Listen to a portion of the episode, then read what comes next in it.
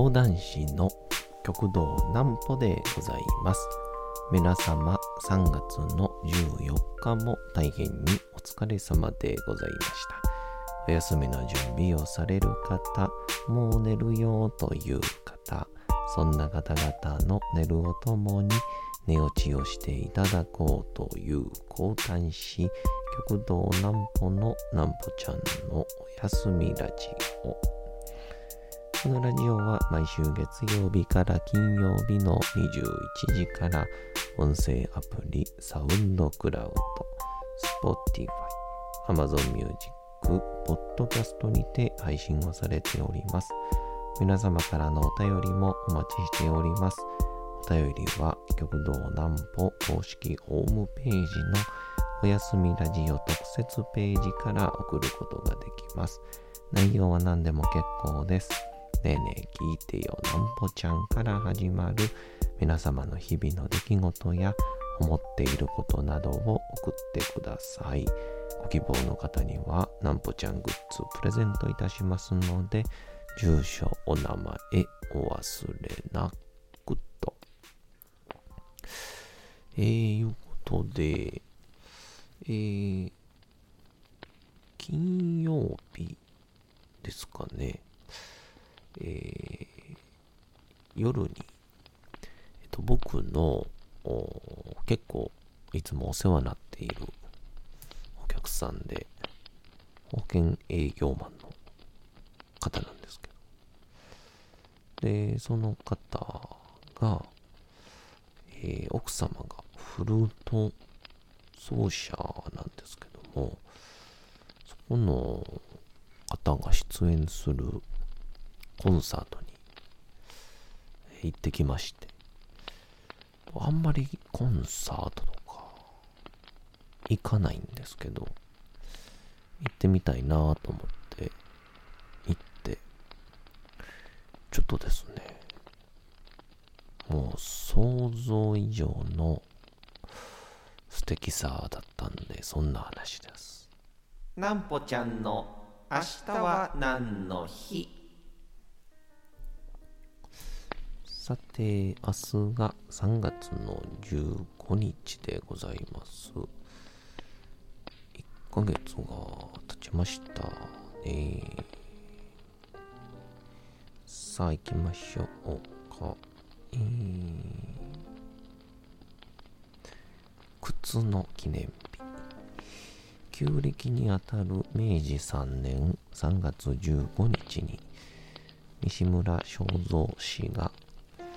東京築地入船町に日本初となる西洋靴の工場伊勢正蔵靴場。伊勢正蔵靴場。っていいのかな？お？解説したことにちなんで日本靴連盟が記念日に制定をしております。西洋靴の工場設立は当時輸入物しかなかった軍靴がどれも大きすぎたことから不満が相次ぎ日本人の足に合う西洋靴を作ってもらいたいとの要望を聞いた。日本陸軍創始者大村益次郎氏の提案によって実現をされましたと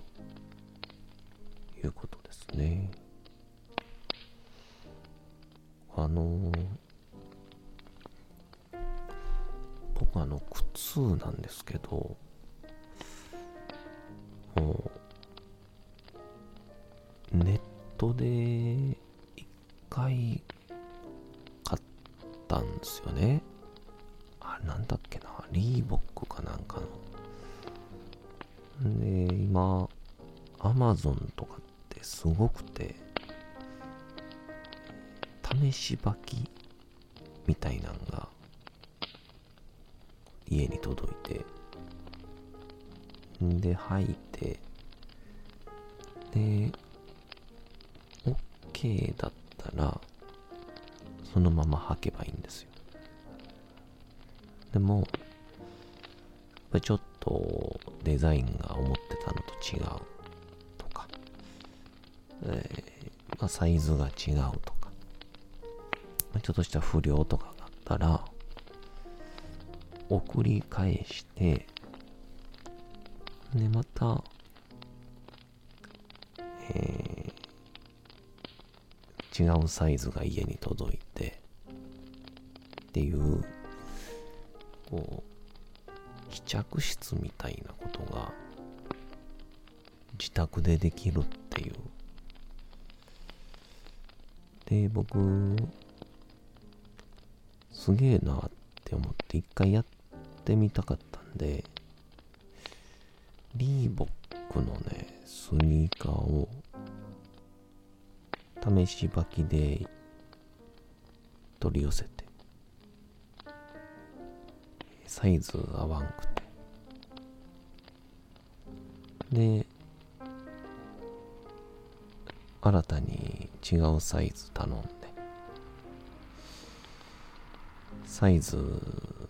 合わんくて。でもう一回頼んだらサイズ合てるんですけどなんか足疲れるなっていう。なんか微妙に形がおかしいっていうので申し訳ないなと思いながらも返品をして ABC マート行くっていうですね。それも全然違う。プーマの靴買うっていうリーボックさんが悪いんじゃなくてまあどうしてもその現場でねポンと現物見てないですからまあこんなこと、えー起こるんでしょうけど。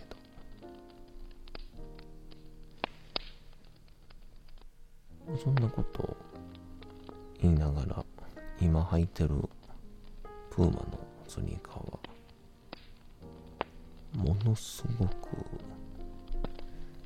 気に入ってるんですけど。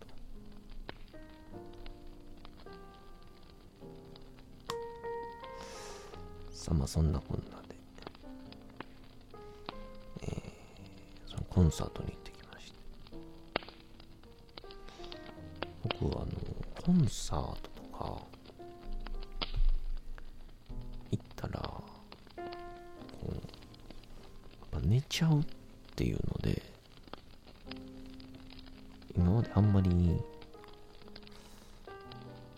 くの避けてたんですよね。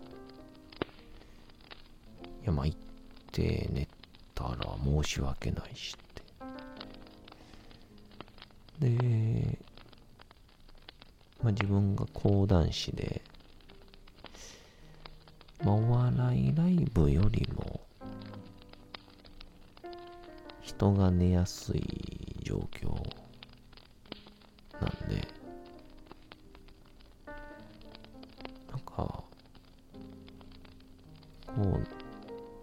ても別にいいんやなっていうのをね。でま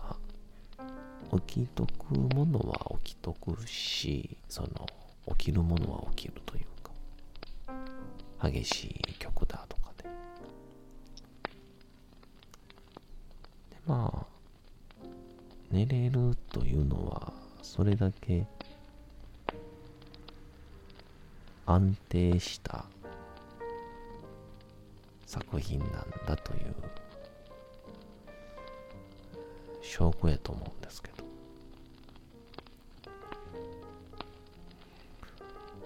んで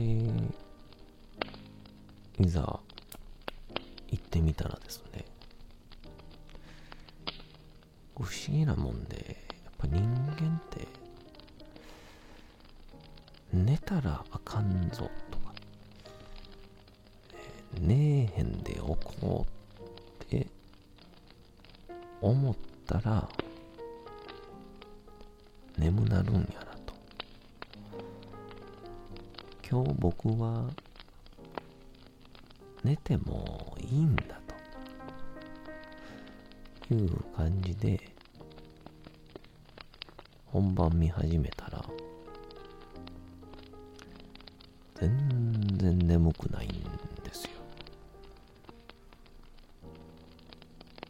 むしろ目ギンギンみたいな、えーでもその中であの多分内容が本当素晴らしくて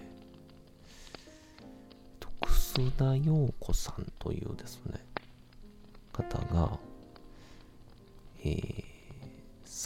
作曲家でいらっしゃるんですけど。でその方がこういろんなご自分の作られた曲とかを自分が出演する時もあれば、えー、誰かに、えー、代わりに演奏してもらったり歌ってもらったりっていうのでこう結構全部で十何曲かぐらいあったんじゃないですかね。んで、な曲がこう流れるんですけど、正直こう、クラシックというか、で、なんかこう、ちょっと僕の中で、とっつきづらいというか、ま、クラシックだな、みたいな感じなんですけど、楠田陽子さんの作品が結構ねイメージよりもなんか現代っぽい雰囲気というか、なんか、まあ、僕たちが日頃から慣れ親しんでる J-POP とかの要素もこう入ってる感じがするというか、なので、聞きなじみのある音がこう聞こえると、なんかこう嬉しくなったり、聞きやすくなったり、そのおかげで、ちょっと知らない部分の世界に触れ時でも、安心して聞けるというか、っていうので終始どれも楽しかったですね。で、作曲とクラシックだけやと思ってたら、楽器だけやと思ってたら、こう、歌い手の方々も、えご登場されて、こうミュージカルっぽいものから一人で歌うものから最後あの道成寺っていう和歌山とかかな？に通じる、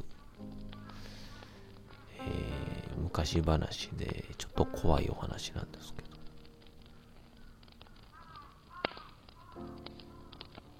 一人の女性が十何歳の女の子なんですけど、一人の修行僧かな？に恋をしてしまうんですけど、でも、次第にその恋が少し煩わしくなったのか、修行僧は逃げるように修行に出てしまうんですよね。で、必ず帰ってくるからって言うんですけど、全然帰ってこない。だからその女性、女の子が、その修行僧を探しに出ると、ばったり出会うんですけど、いや、人違いですって嘘をつかれると。まあ、こういうふうに何度も何度も裏切られて、この女の子は憎しみに飲まれてでっかい蛇になっちゃうんですよ。で修行僧を追いかけてで修行僧が寺の鐘ありますね。ゴーンってたあれの中に入り込んで身を隠してたらその鐘をぐるぐるぐるぐると白い蛇が締め付け上げて最後その鐘ごと修行僧を焼き殺してしまうっていう話なんですけど。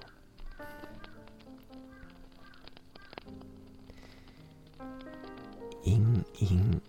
うつうつとしすぎやろと思うんですけど。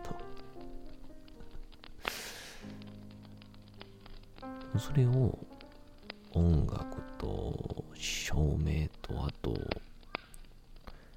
出演者さんミュージカルのような感じで展開をしてくださいまして。それが大鳥のネタやったんですけど。ネタじゃないですね。大鳥の曲やったんですけど。めちゃくちゃ良かったっすね。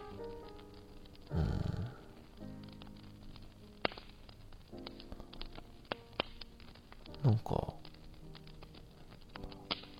ああいう風にこういろんなものがちょっと寄せ集めになった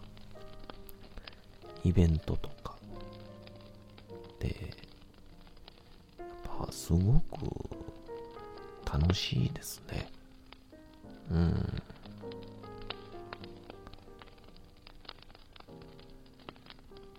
まあ、あの、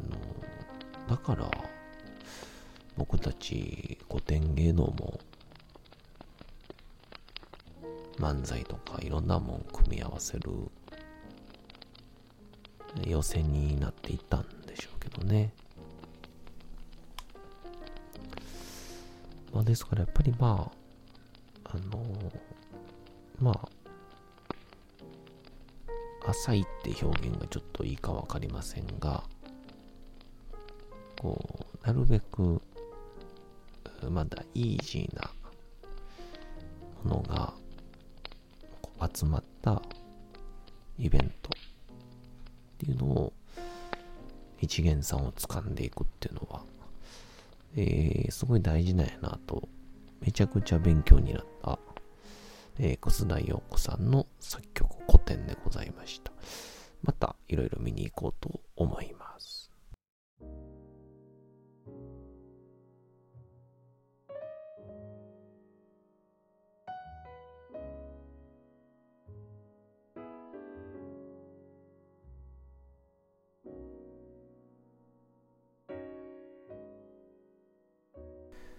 さて、時刻はうとうと朗読会の時間となりました。皆様、小さい頃眠れなかった時に、お父さん、お母さん、おじいちゃん、おばあちゃん、お世話になっている方に本を読んでもらった思いではないでしょうか。なかなか眠れないという方のお力に寝落ちをしていただければと、毎日様々な物語、小説をお届けしております。本日もお読みしますのは小説吉田松陰でございます。えー、ということで、まあ、もう50何回、60回近く読んできましたけど、松陰先生とかの話で曲を作るとなると、どうなるんでしょうね。なんかちょっと楽しみですけどね。いつか聞いてみたいなと思います。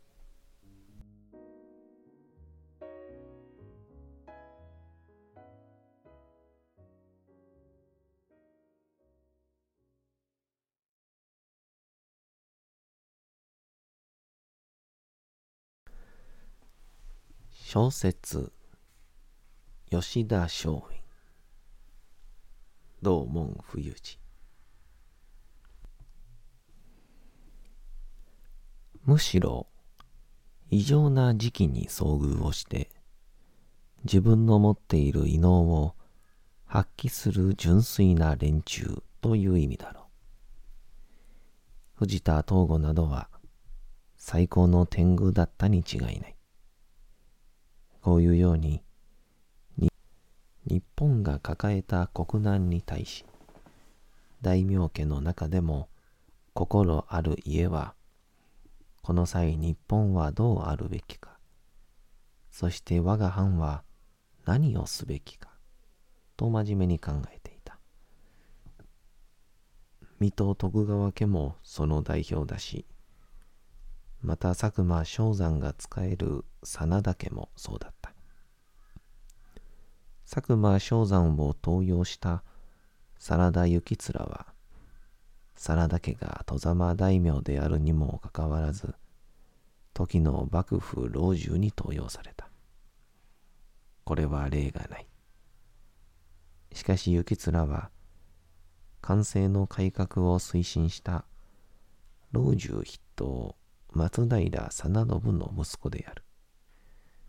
その血の流れもあって、たとえ戸様大名でも、真田幸面殿は、名君松平真信公のお子様だ。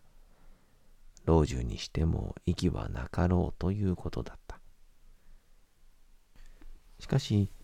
真田幸面が老中として行った仕事は解剖である。幸面は、この方面に知識の深い佐久間正山を重用して、その意見を幕政に反映させた。正山は、俺の出番が来たとばかりに、自分の学んできた知識や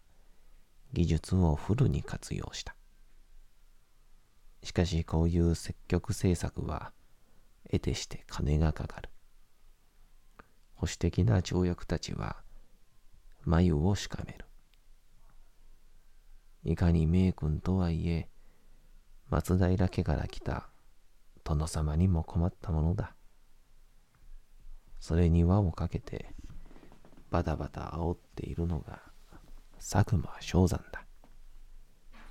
二人は金食い虫だ。ということになる。江戸時代にはよく大名家でお家騒動というのが起こったが、その内実は陰湿な相続人問題なのではない。金のかかる政策を推進するか、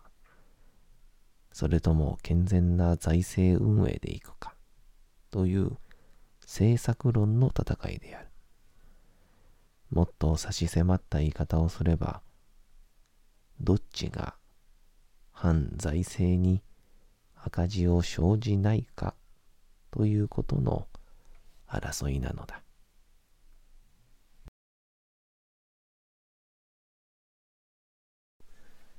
さて本日もお送りしてきましたなんぽちゃんのおやすみラジオ